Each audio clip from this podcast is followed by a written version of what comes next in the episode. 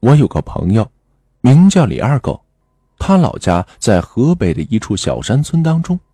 他老家的门前有一座小山，叫做奶奶山。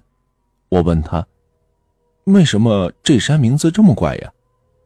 哎，你别看这山小啊，那却是这远近知名的求子山，好多这怀不上孩子的父母啊，都到那山上去求子呢。要男的，那就能要个男孩。要女的，那就能得到个女孩，那可是非常灵的。因为孩子是这山给的，所以呀，孩子们就把它亲切的叫做奶奶山。我这个朋友在生他之前，他的父母连续怀了两胎，可是每次不到三个月便会流产，于是他听了老人的话，上山求子，之后啊，才有了这个朋友。按理来说，这愿望实现了，就该在三天之内上山去还愿。可是朋友的父母啊，有些马虎，竟然把这件事情给忘记了。眼看着孩子都要上学了，老人就告诫他们，以后这孩子千万不能再爬着奶奶山了，怕是山奶奶会把他给收回去。我听完之后觉得很有意思，就问他。你就不好奇，不想到这山上去试试吗？我我我能能不好奇吗？据说这山上有个小庙，等我结婚生子以后啊，我就上去看看。哎，为什么要结婚生子以后呢？废话，万一那山奶奶稀罕我不放我下来，我老李家哪得有后啊？当时这件事情啊，被我们当做是笑话，可是几年之后。一件事情啊，却让我不禁是后背发凉。那是一年的夏天，几个朋友啊去找这李二狗，在他家进行避暑游玩。晚上喝完酒之后，几人晕晕乎乎的，非要去爬山，上这山上去乘凉。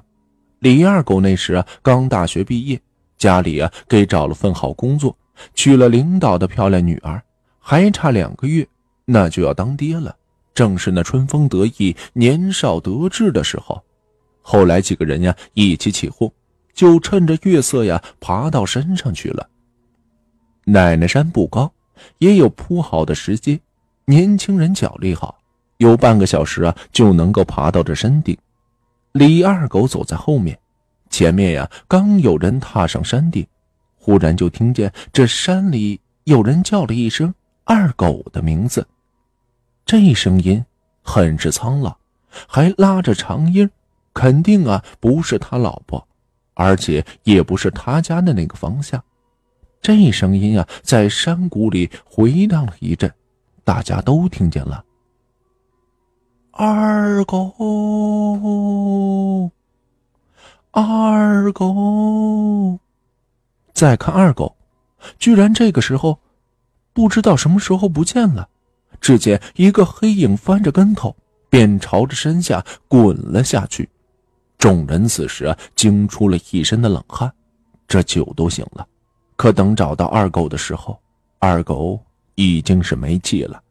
事后，这些朋友心中有愧，处理完丧事后，都主动出了一些钱。我听后来的人说，难道真的是那山奶奶稀罕这孙子，把二狗收回去了？